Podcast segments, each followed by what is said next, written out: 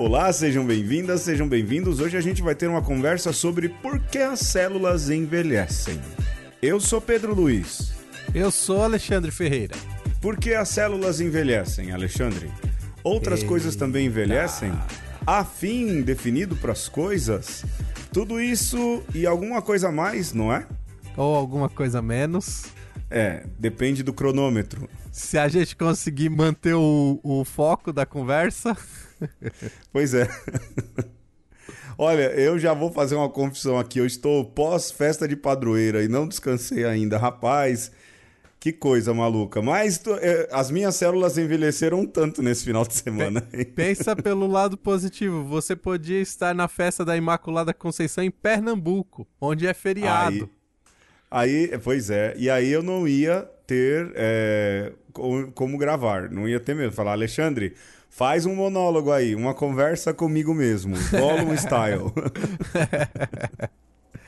Tá bom, Alexandre. A gente vai falar sobre por que as células envelhecem, sobre velhice e sobre o modo como qual a gente Ah. lidar com as coisas do fim, A vida e tudo mais. a vida e tudo mais. Mas não sem antes o jogo que hoje é meu, Alexandre. ah, vamos ver o que, que dá nesse jogo aí.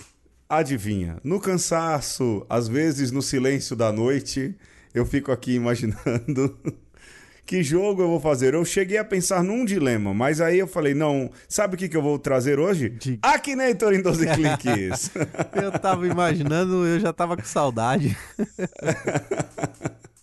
o Akinator é meu dessa vez. Alexandre, hoje a nossa tarefa é descobrir um dos maiores cantores dos anos 80 e 90 no Brasil. É. Na minha opinião, um dos maiores de todos os tempos.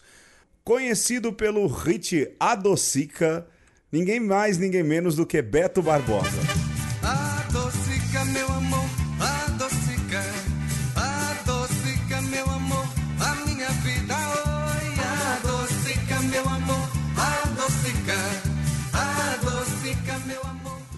É, muito bem, gosto bastante. As suas letras profundas, o seu ritmo contagiante. Pois é, eu ia escolher o Pinduca, que é na verdade o inventor da lambada, né? Mas eu acho que o Akinator não ia ter o Pinduca aqui, então eu preferi o Beto Barbosa, que é o, pre- é- é o divulgador da lambada. né? O príncipe da lambada. É o príncipe. Pinduca é rei e o outro é o príncipe. A dançar o meu sirimbó, sirimbó que remexe, mexe, sirimbó da minha vovó. Vai dançando, sim, a pureza, rebolando, pode requebrar. Carimbó, sirimbó é gostoso, é gostoso em Belém do Pará. Ô lele, ô lalá, misturei carimbó, siria, carimbó, sirimbó é gostoso, é gostoso em Belém do Pará. Ô lele, ô Eu confesso que eu nem sabia quem era o Pinduca. Ó, rapaz, tá vendo? É, Eu vou mandar uns links aí, você vai ouvir, você vai ver o que, que é coisa fina, rapaz. Coisa fina do Pará. É a maior estrela do Pará. Esses negócios de Joelma, Calypso, com todo respeito, pessoal. Mas tudo isso vocês devem a Pinduca. Esse sim, o inventor do carimbó, da lambada. Gênio, Alexandre. Gê- e, e gênio mesmo, viu? Um Gênio homem à mesmo. frente do seu tempo. Muito, isso você precisa ver. Ele canta com chapelão, todo, ele é todo performático. Eu vou mandar depois o, o- um, um CD, um CD ao vivo que tem no YouTube, do show ao vivo do Pinduca. Mas vamos naquele que entrou na escola do Pinduca, Beto Barbosa. Se você quiser aí, pode entrar junto com a gente, Akinator, A-K-I-N-A-T-O-R. E aí a gente juntos em 12 cliques, ou quem chegar primeiro, o grande cantor Beto Barbosa, ou Amado Batista. Com o Alexandre, geralmente. A minha primeira pergunta, Alexandre, é: o seu personagem é um youtuber? Pelo jeito, a tendência youtuber hoje é o que mais se é, procura é no o que mais se né? procura. A minha primeira pergunta é: o meu personagem é uma menina? Não, o meu não é um youtuber. Não, Não, não, é uma menina também. não é uma menina. Vamos lá, Akinator. Faz uma segunda pergunta. Qual é a sua segunda, Alexandre? O seu personagem existe na vida real? Existe aqui na torre. Muito. Sim. O meu é: o seu personagem é brasileiro. Se não fosse, deveriam inventar um brasileiro como o Beto Barbosa. Vamos lá. Três. É aquela separação por gênero. O seu personagem é uma mulher? Não. Não. A- as nossas perguntas se inverteram. A minha terceira é: Ah. o seu personagem tem um canal conhecido no YouTube? Não. A não ser, né? São dois É, divisores: a divisão por gênero e se tem ou não Sim. um canal no YouTube. Pois é, pois é. A, a, a minha número 4. Ele tem mais de 30 anos? Sim, gênio. A minha é a quarta: número- o seu personagem é famoso pelo futebol? Não. Não. Ah, É a minha quinta. O seu personagem é famoso pelo futebol? Olha, eu acho que se os jogadores ouvissem Beto Barbosa, não brigariam.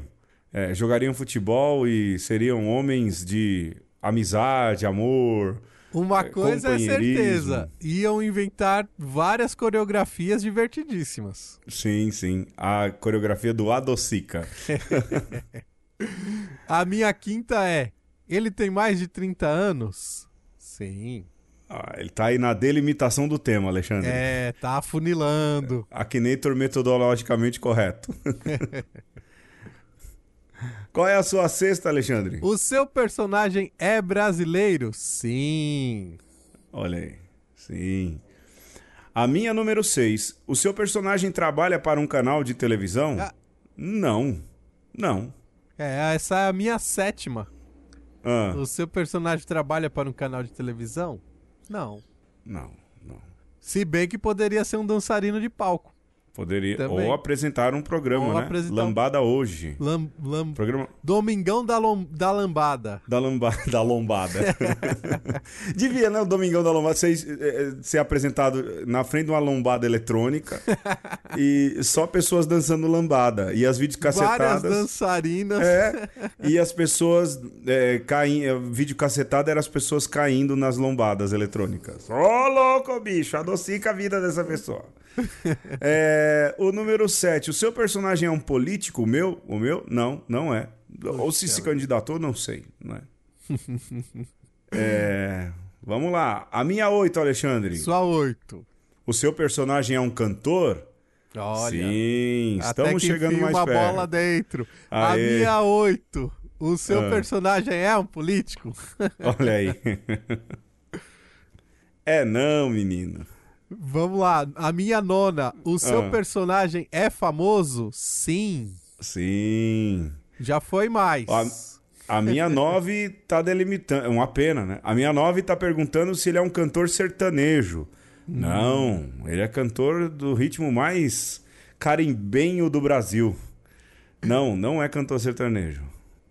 A minha 10, Alexandre, Sua o seu 10. personagem tem mais de 50 anos de idade? Ih, Olha, eu quero, eu quero. Sim, sim, né? Eu quero crer que sim. Beto deve Barbosa, ter, sim. apesar de ser eterno, tem mais de 50 anos de idade. Sim, sim. A minha décima é: o seu personagem é um cantor? Sim. Olha aí. E pelo jeito eu vou ganhar. Tô mais na frente. Ah, será? A minha 11. O seu personagem é cantor sertanejo? Não. Aí, aí. Já pensou se ele fosse pelo lado do sertanejo?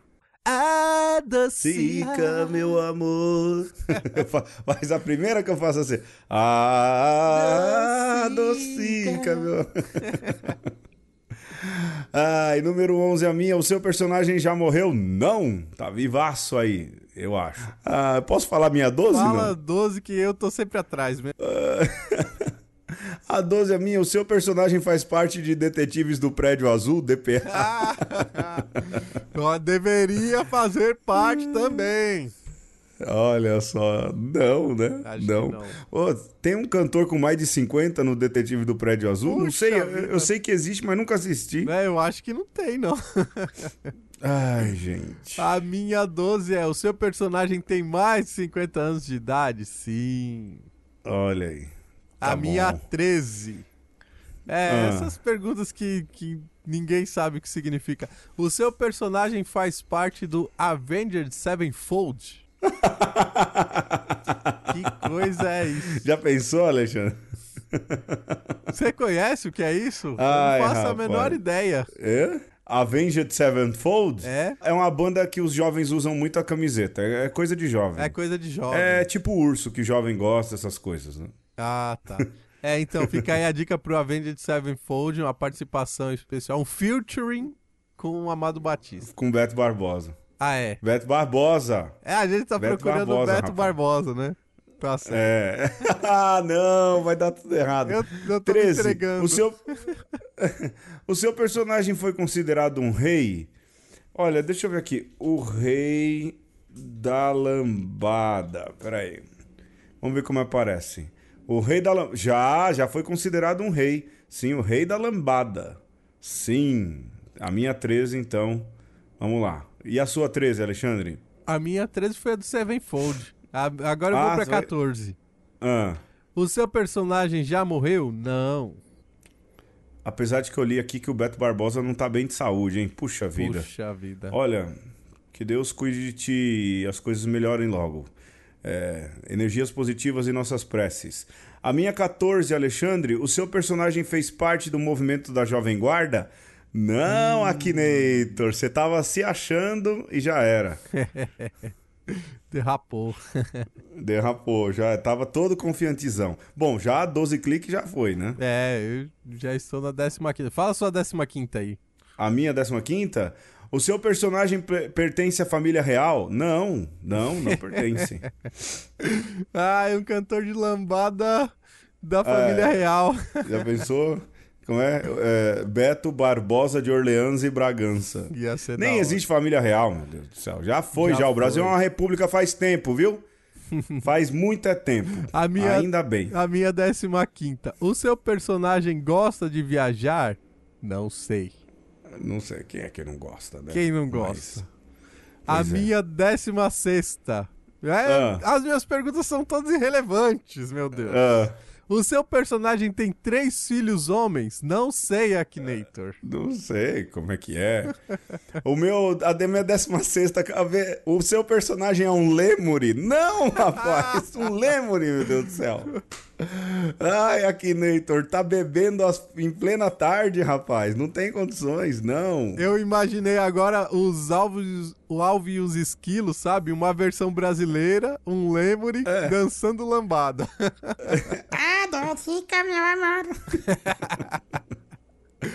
Ai, vai, qual é a sua? Vai, a sua 17, qual que é? A minha? O Isso. seu personagem tem cabelos grandes? Não, não é o ovelha. Não é o Wesley Safadão no tempo do forró. Também não. A minha 17. O seu personagem Ah. é presidente de uma marca? Não. Não. Beto Barbosa Incorporated. Clothes and Style. É, pois é. A minha Beto décima, Barbosa Enterprises. é? a minha 18. O seu personagem foi considerado um rei? Sim, Bet o Akinator. Beto Barbosa, Beto, Beto Akinator. Beto Akinator. 18 minha, Alexandre, o seu personagem é meio animal, meio humano? Não! Meio Caramba, gato, meio homem.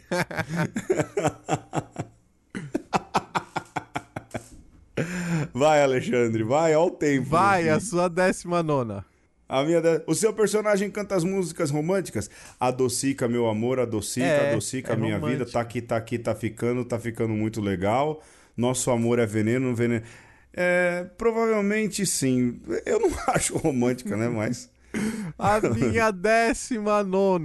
O seu personagem é colombiana? Não.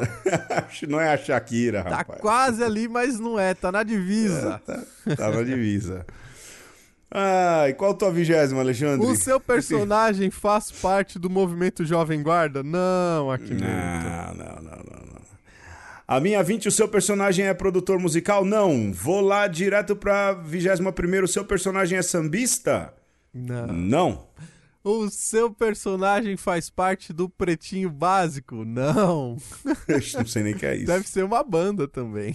É, deve ser. A deve minha, ser. dez... a minha vigésima segunda. O seu personagem tem cabelos grandes? Não. Ei, aqui não. Olha, o meu tá chegando. 22, seu personagem é famoso por sua dança?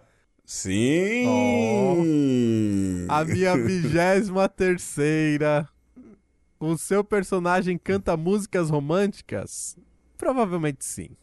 É. A docica é quase romântica. Qual que você tá aí, Alexandre? Devo responder a vigésima quarta. Manda bala. O Não, peraí, deixa eu receber. A minha 23, o seu personagem usa roupa azul? Provavelmente sim. Não tem nada contra. Ei. Sua 24. O seu personagem é sambista? Não. Não. Alexandre, pode ser que eu esteja muito perto. O número 24 a minha. O seu personagem dança lambada? Sim! Ah, de novo, Pedro vai ganhar. Ah, pode ser, não sei. Vamos lá. Posso falar minha 25 ou não? Não, deixa eu falar que você tá ganhando mesmo. Vai, vamos ver, não sei. A minha 25 O nome do seu personagem é também o nome de um outro personagem famoso? Não! Oxi. Não há outro Ai, Beto Barbosa na história mundial. Não, único, Ai, único, único. Eu não acredito.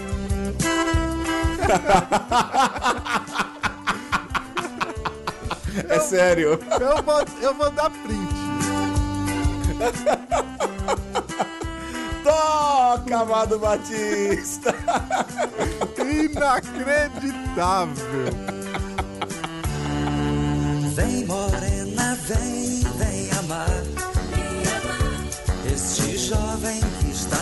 sempre a te esperar. Vem morena, Ai, meu Deus. Deixa eu tentar com o meu aqui, vai, Alexandre. O seu personagem. Não, pra você acabou já. Acabou. O seu personagem usa uma faixa na cabeça? Não. Ah, Tá acertei! Beto Barbosa, Alexandre! Aê. Logo. Se você colocasse sim, ia ser o Luiz Caldas. Ah, eu acho que sim. Oh, meu Deus, tá aqui Beto Barbosa. Que você melhore logo, pelo menos na época que a gente tá gravando. ah, cara, a gente deveria chamar, em vez de Akinator, Fugindo de Amado Batista, hein? Acho que esse É. deveria ser o nome do jogo É agora. o, ou, ou poderia colocar o nome de. Como que é? Transtorno obsessivo compulsivo. Por Amado Batista. Amado, Amado Batista Mania. Ai, rapaz, olha, se alguém um dia conseguir o contato do Amado Batista, é, passa que a gente tenta gravar um áudio dele, mandando um, um abraço pro Padre Alexandre. Se alguém um dia conseguir um áudio mandando um abraço pro Padre Alexandre, a gente é muito grato, né, Alexandre? Com certeza. Já pensou se um dia a gente entrevistasse o Arnaldo Batista, o Amado Batista? Só pra, só pra, pra constar, eu ouço outras coisas além de Amado Batista, hein, gente? É, tipo, os covers do Amado Batista. É o Arnaldo Bautista do, dos Mutantes. Chega, Alexandre, vamos pro tema. Em 1961, o biólogo Leonard Hayflick descobriu que as células humanas normais podem se dividir um número finito de vezes antes de morrer. As células se reproduzem fazendo cópias de si mesmas, processo chamado de mitose. E enquanto as células humanas se encontravam em uma camada fina e transparente nos frascos que lotavam o laboratório de Hayflick, elas, a princípio, geravam cópias rapidamente. Enquanto elas se multiplicavam, Hayflick precisava de cada vez mais frascos para conter as culturas de célula que cresciam. Nesse estágio, as células se multiplicavam tão rapidamente que era impossível preservar todas as culturas. Senão, como Hayflick relembra, ele e seu assistente teriam sido postos para fora do laboratório do prédio de pesquisa por vidros de cultura. Hayflick chamou essa fase juvenil da divisão de células de luxuriante crescimento.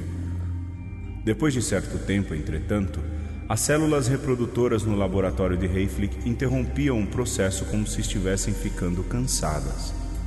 As células que duraram mais tempo conseguiram chegar a cerca de 50 divisões celulares, embora a maior parte tenha se dividido menos vezes. Finalmente, essas células cansadas chegaram a um estágio que ele chamou de senescência. Ainda estavam vivas, mas haviam parado definitivamente de se dividir. Esse é chamado o limite de Hayflick, o limite natural que faz com que as células humanas parem de se dividir.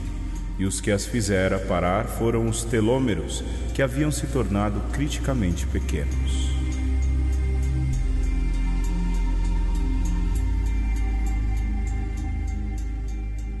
O texto é de Elizabeth Blackburn e Elisa Eppel. O segredo está nos telômeros. Onde você arranja essas coisas, hein, Alexandre? Essa Elizabeth Blackburn, ela recebeu o prêmio Nobel de Medicina por causa dessa descoberta aí sobre os telômeros, Olha aí. que é o pe- pedacinho ali do DNA que contém a- as, as informações para a replicação da, da célula, né?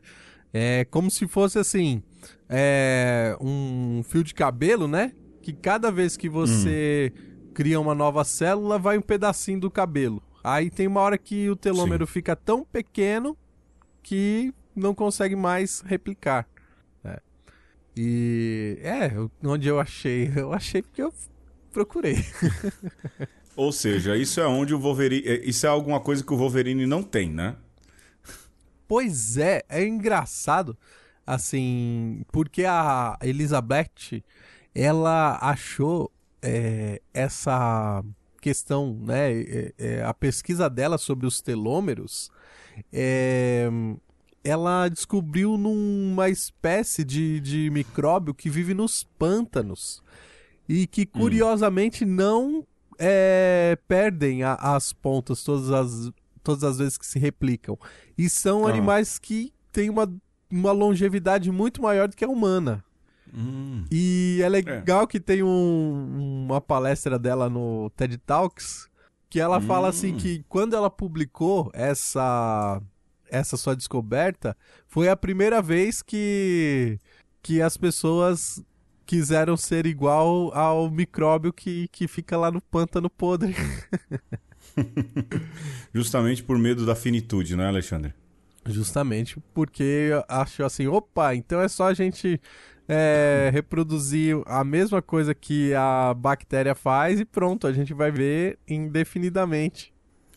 Tá aí uma coisa que faz muito parte da nossa. A gente não vai falar de biologia, não é, Alexandre? Até porque não é esse o nosso escopo, muito longe disso. Mas tem uma coisa que a gente pode falar é daquilo que é um pouco a filosofia e a teologia que envolve o fato de que envelhecemos, não é? É, só para botar aí mais um exemplo, esses dias eu conversava com um senhor aqui na paróquia que vem passando por um tratamento de câncer, não é? E ele já tem aí uma idade, uma boa idade, ele tem cerca de 80. E ele dizia assim: Padre, olha, nosso corpo é feito para acabar, para envelhecer. Justamente. E quer queira ou quer não, eh, vai chegando uma hora que ele vai arrumando. Eu achei interessante essa analogia dele. Vai chegando uma hora que o nosso corpo vai buscar jeitos de acabar. Olha só. É, e na cabeça dele, esse câncer que ele desenvolveu e que vem tratando, já está no meio de um tratamento, ele diz: Olha, é o meu corpo dizendo: Olha, já está na hora de parar. É um jeito de se enxergar as coisas. Eu nunca tinha pensado dessa maneira, talvez porque a gente ainda tem pouca idade comparado a um senhor de 80 anos, ele viveu o dobro de mim. não é? Mas de fato, o corpo ele começa a dar sinais aí de que a máquina não vai até o fim. Não é? E esse é um mistério grande, não é, Alexandre? Não um mistério eh, daquilo que vem depois do final, mas a gente convive com esse fato real da morte, mas a gente foge muito dessa questão da finitude na vida, né? Veja aí as pessoas que querem prolongar a juventude e tudo mais. Como esse é um assunto que deveria ser corriqueiro na vida e que na verdade não é, né? É, você, você falou bem aí. É, e aí, quando você falava da, da questão do. de que a gente não vai falar de biologia, né? E Sim, sim. o nosso, Não, eu o não. nosso lugar de fala é como seres biológicos, né? Pois é, é, é. Então, é exatamente isso que, que o senhorzinho falou. É, no sentido de sim, a gente deveria parar para pensar nisso e entender, né? Nem que seja para nós mesmos uma explicação de por que, que as coisas são do jeito que são, né? Pra gente conseguir lidar com, com essa com essa certeza no fim das contas, né? Sim. Que é a finitude. E eu acho que a maioria das pessoas não param para pensar nisso exatamente porque muitas vezes ignoram a sua condição é, em- enquanto um ser biológico e, consequentemente, parte de um sistema maior, né? E aí, enquanto nós líamos o texto, O Segredo Está nos Telômeros, eu fiquei imaginando lá o laboratório enchendo de frasquinhos, sabe? e imaginando o, o, esse laboratório que se chama Planeta Terra enchendo de seres humanos e como parece inevitável que uma hora o, a- o próprio sistema dá um jeito de fazer o controle, sabe? É, se Sim. regular. É um tanto quanto assustador, mas ao mesmo tempo talvez seja a única forma de a gente continuar sobrevivendo, né? Aliás, hoje em dia existem muitas, né? A gente já falou até de algumas questões aqui. Por exemplo, se fala muito da indústria da pecuária, que precisa ser revista, porque se continuar no ritmo que está, do jeito que está, o, o meio ambiente em si, é, ele não vai dar conta de sustentar a vida. É, também a questão de emissão de poluentes. O Papa Francisco falava muito isso na Laudato Si, não é, Alexandre? De- Perfeito. aliás, falava isso baseado no próprio Leonardo Boff, que muita gente odeia sem jamais ter lido um livro e o critica tão somente pelas posições políticas, as quais eu critico, mas elogio pelo teólogo que é. É, e talvez as pessoas pudessem ler um pouquinho mais, mas ele, ele tem essa questão também de, de, de tudo interligado, de, de sistemas e tudo mais, não é, Alexandre? A Laudato Si, que é a encíclica do Papa, chamada uma encíclica ecológica, ele fala disso, da necessidade de criar, de cuidar, é um lembrete, um relembrar de cuidar e de que mundo a gente vai deixar para as gerações futuras. A gente não pode us- usufruir de tudo. E é mesmo um grande laboratório, o planeta Terra, que vai pouco a pouco evoluindo. Imagine o planeta como ele era há bilhões de anos atrás e de como ele é hoje. Não é? Imagina como era o planeta Terra quando ainda andavam dinossauros aqui. Sim, dinossauros são verdade, viu, crianças? e imagina quanta história passou por aqui. Hoje estamos nós, homens, com nossos prédios, cada vez com mais prédios subindo, mais carros nas ruas, metrôs embaixo da terra. É, nós estamos num processo de expansão e de uma expansão um pouco irresponsável, não é? É, de fato, eu, enquanto li ali o texto, também pensava isso. Será que não é a gente um pouco fora do controle e não levando em conta a nossa finitude, não é? Sim, e se você pensar aí nessa progressão que desde o do surgimento do universo até hoje, é, a vida em si é algo da- das coisas que existem do universo das mais complexas. E a vida humana, ela é mais complexa ainda, mas dá esse sentido de que no fundo essa complexidade é como se fosse um baralho de cartas que vai subindo, vai subindo, mas uma hora por si só ele pff, implode e tem que começar Pois. do zero, né? Ou, ou de um ponto onde é, essa complexidade ela diminui para se reorganizar, talvez até para subir até mais alto, né? É, mas é. E outra, falar em finitude da vida, eu acabei de chegar, não, não faz muito tempo, é, na, na gravação desse programa, de uma encomendação de defunto. Né? A gente, padre, faz bastante isso. E é interessante como, nesses momentos, a gente percebe as pessoas pensarem sobre a finitude. Eu gosto muito de falar sobre isso, né? É, a morte de alguém também é um, um modo da gente pensar na nossa própria morte, não só da vida que vem se vivendo, mas de se preparar isso com muita naturalidade, não é? É, é incrível como, por exemplo, nós cristãos, ou quem é cristão, é, que tem que sim lidar com a morte até como um momento e a finitude dessa vida humana como um momento de encontro com Deus, mas de fim de uma jornada, o quanto a gente adia, posterga essas coisas e até do ponto de vista pastoral, né, Alexandre? A gente acaba deixando muita gente na mão, justamente porque a gente eh, foge, a gente corre dessa questão da finitude da vida. Sobre isso e muito mais a gente fala no próximo bloco, pode ser? Vamos embora. Conheço um cabra que comeu manga com leite, foi picado por serpente, conseguiu sobreviver. E aquele outro pisou numa taturana, teve morte instantânea, não dá nem pra entender. Conheço um cabra que comeu manga com leite, foi picado por serpente, conseguiu sobreviver. E aquele outro pisou numa taturana, teve morte instantânea, não dá nem pra entender. Por quê?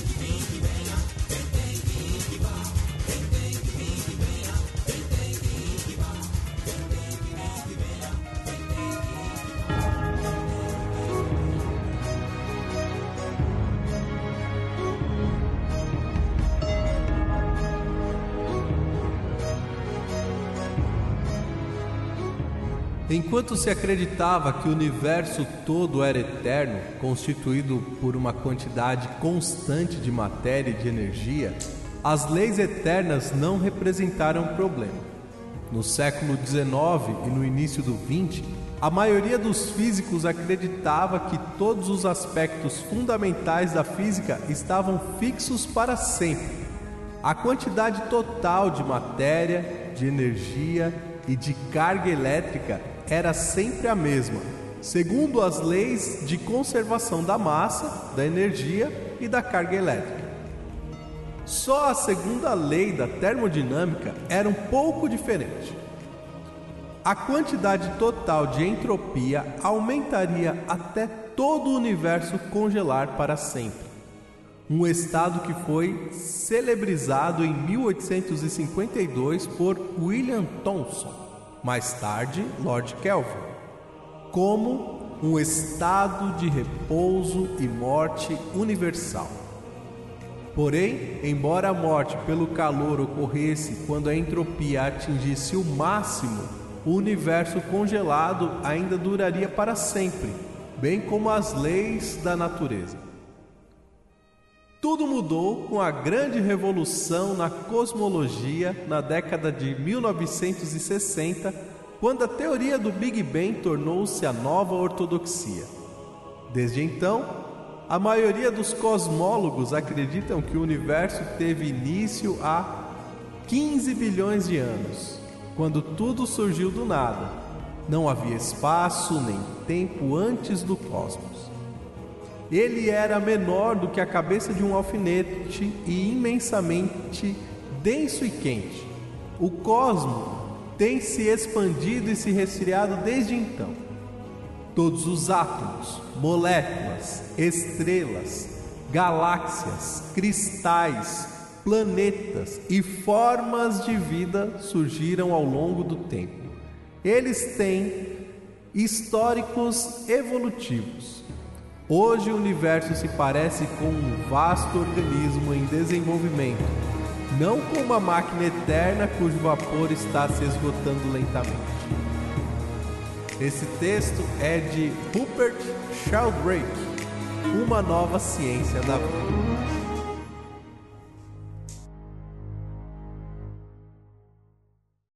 Agora a coisa saiu do pequeno, do humano, do biológico, do planetinha Terra e foi para algo maior.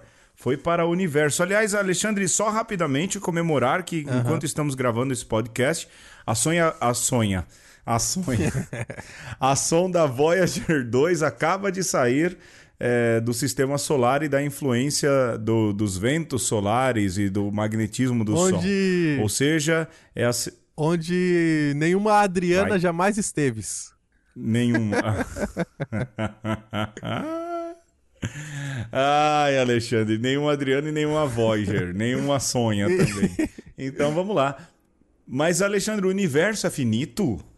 Rapaz, o universo é finito e o exercício aqui desse outro texto é fazer é, o voo por cima do enigma do Minotauro, né? Do labirinto. Às vezes a gente olha para nossa vida Sim.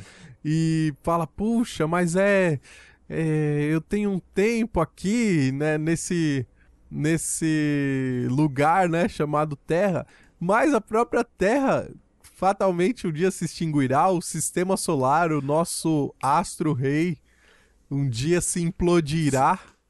E não só, o próprio universo um dia termina, pelo menos do jeito como se entende. Uma, há uma obra do Marcelo Gleiser, O Fim do Céu e da Terra. A gente já citou essa obra aqui. E ele diz exatamente isso. Um dia o Sol se tornará uma gigante vermelha e vai devorar tudo que tiver pela frente. Não é? E a Terra vai virar um grande sopão. Imagine quando isso acontecer, como vai ser, hã? É, eu acho que o fator UV do, do protetor solar vai estar em mais de 8 mil. Ah, vai ser que nem o Vegeta, mais de 8 mil. Mas é é lógico, é, aí talvez seja algo muito difícil de a gente compreender e entender, porque o universo está muito além daquilo que a gente consegue imaginar. A gente vive aí. O, o Mário Sérgio Cortella, que tem aquele texto, né? Que gente, a gente é um planetinha dentro de um universo de 15 bilhões de anos. Então, ou seja, quem é a gente para se achar melhor, pior e tudo mais. Mas é muito difícil a gente compreender essa grandeza do universo se às vezes a gente não consegue entender a pessoa que está do nosso lado, não é? Mas, é, ao mesmo tempo, isso vai ter fim também. Há quem diga que o universo vai se expandir de tal maneira e depois ele vai ter um movimento de retração, vai ter um movimento de, de, de se retrair novamente, ou seja, é quase uma eterna sístole diástole. Né? E é interessante a gente Sim. pensar que o movimento do universo também acompanha um pouco aquilo que em micro também acontece na vida. Né? Isso é, é de uma beleza e tanto. essa analogia do universo como um grande organismo e que não é só um- uma comparação, né? É, de fato, você olhar para aquilo que nós chamamos de bio, os esquemas, as estruturas de vida e percebermos que de alguma maneira ela também está replicada nesse macro. E aí o Sheldrake fala, por exemplo, da lei da entropia, que é essa, digamos, é, força que existe dentro dos sistemas, Sim. seja dos sistemas biológicos, seja dos sistemas astronômicos, de desarranjo, Sim. né? Então, existem certas leis que organizam as coisas, né? É, orgânico, organizar, né? Mas dentro desses próprios sistemas existem aí algumas leis que vão desarranjando? E por que que é importante o desarranjar, a entropia? Porque é, isso ajuda a esses sistemas se organizarem de outras maneiras, né?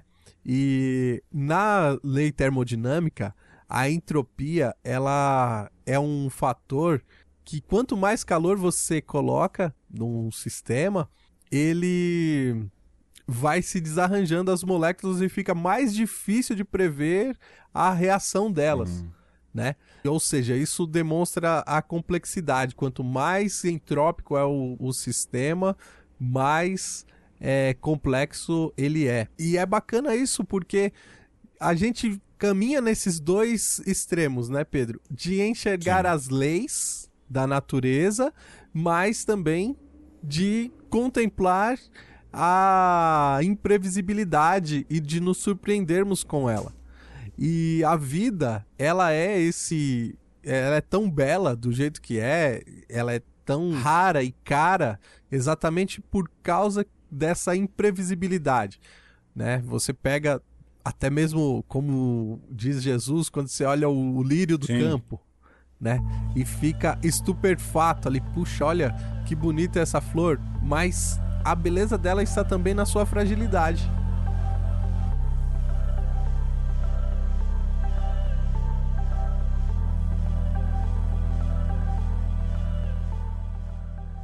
Você falava de efemeridade da vida e uma coisa liga a outra e vai aquilo que eu dizia lá na frente também, não é? Não só a efemeridade da vida, mas a própria efemeridade, Alexandre, a efemeridade. A própria efemeridade, Alexandre, da característica, de características humanas, né? Eu acho isso interessante quando, de novo, a gente vê tanta gente fugindo da velhice. É, E não de um modo saudável do cuidar é. da saúde. Mas, ah, por exemplo, nada contra, mas é estranho, né? Uma profusão enorme de cirurgias plásticas, por exemplo.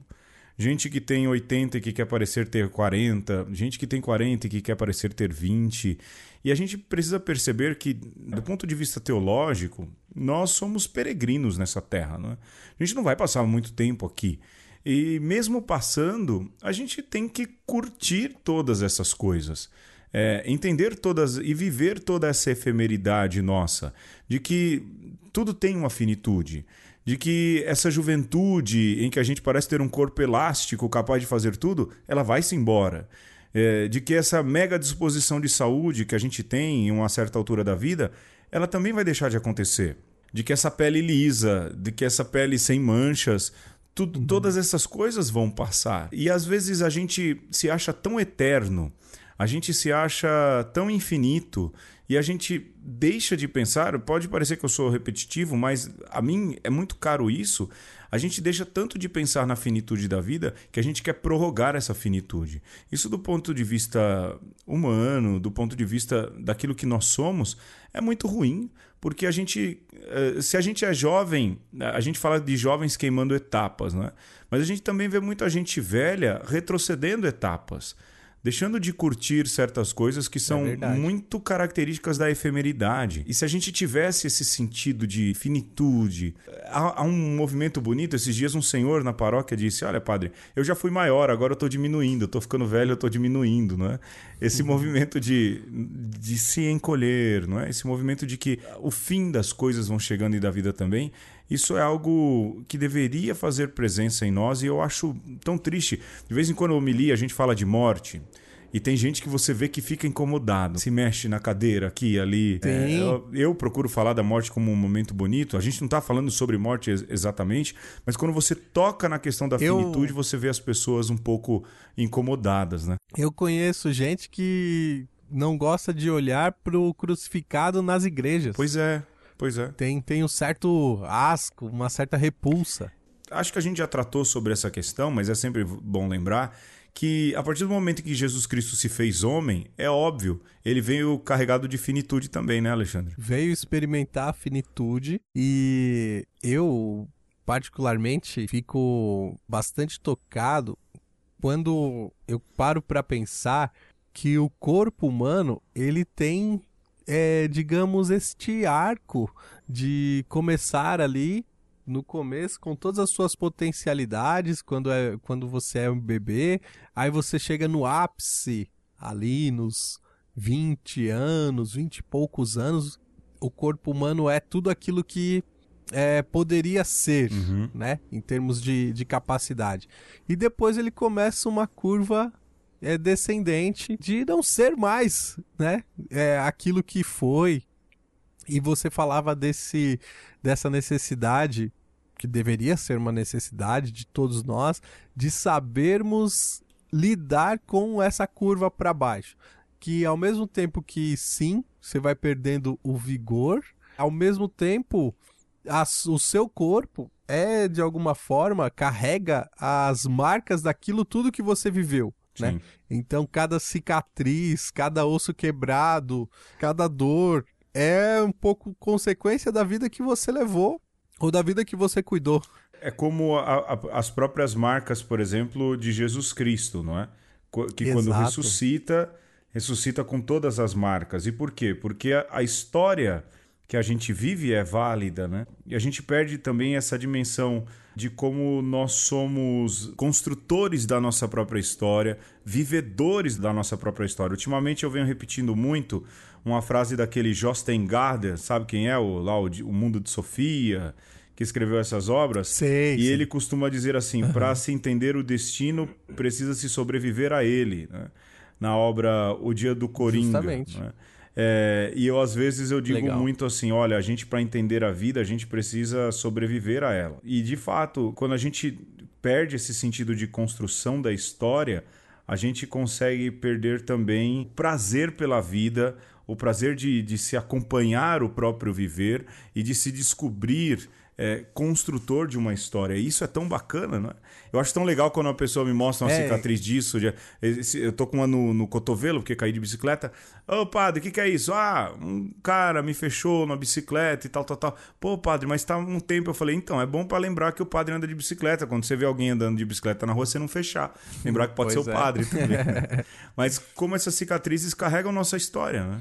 É, e o contrário também é válido.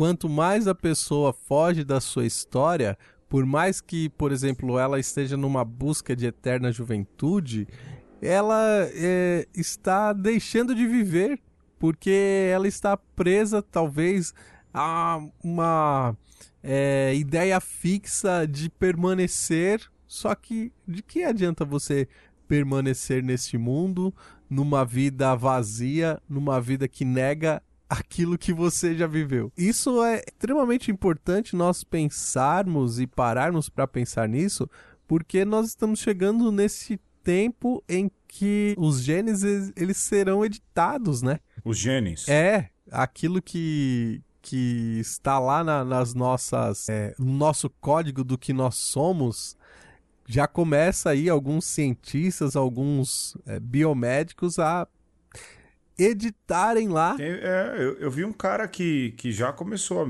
É fazer um isso, médico chinês, né? Editar genes de embrião. Né?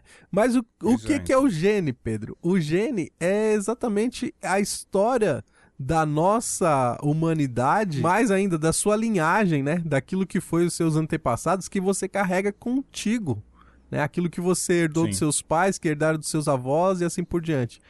E então nós estamos chegando numa etapa da humanidade que é de pós-história também nesse sentido, de que é, aquela pessoa, né, vão surgir esse- esses super-humanos que não é fruto da história da humanidade, mas que é um fazer humano para o futuro, né? Para aquilo que pode ser. E isso é ao mesmo tempo bizarro, assustador, mas também próprio daquilo que nós somos como essa espécie que tenta de todas as formas escapar da extinção, né?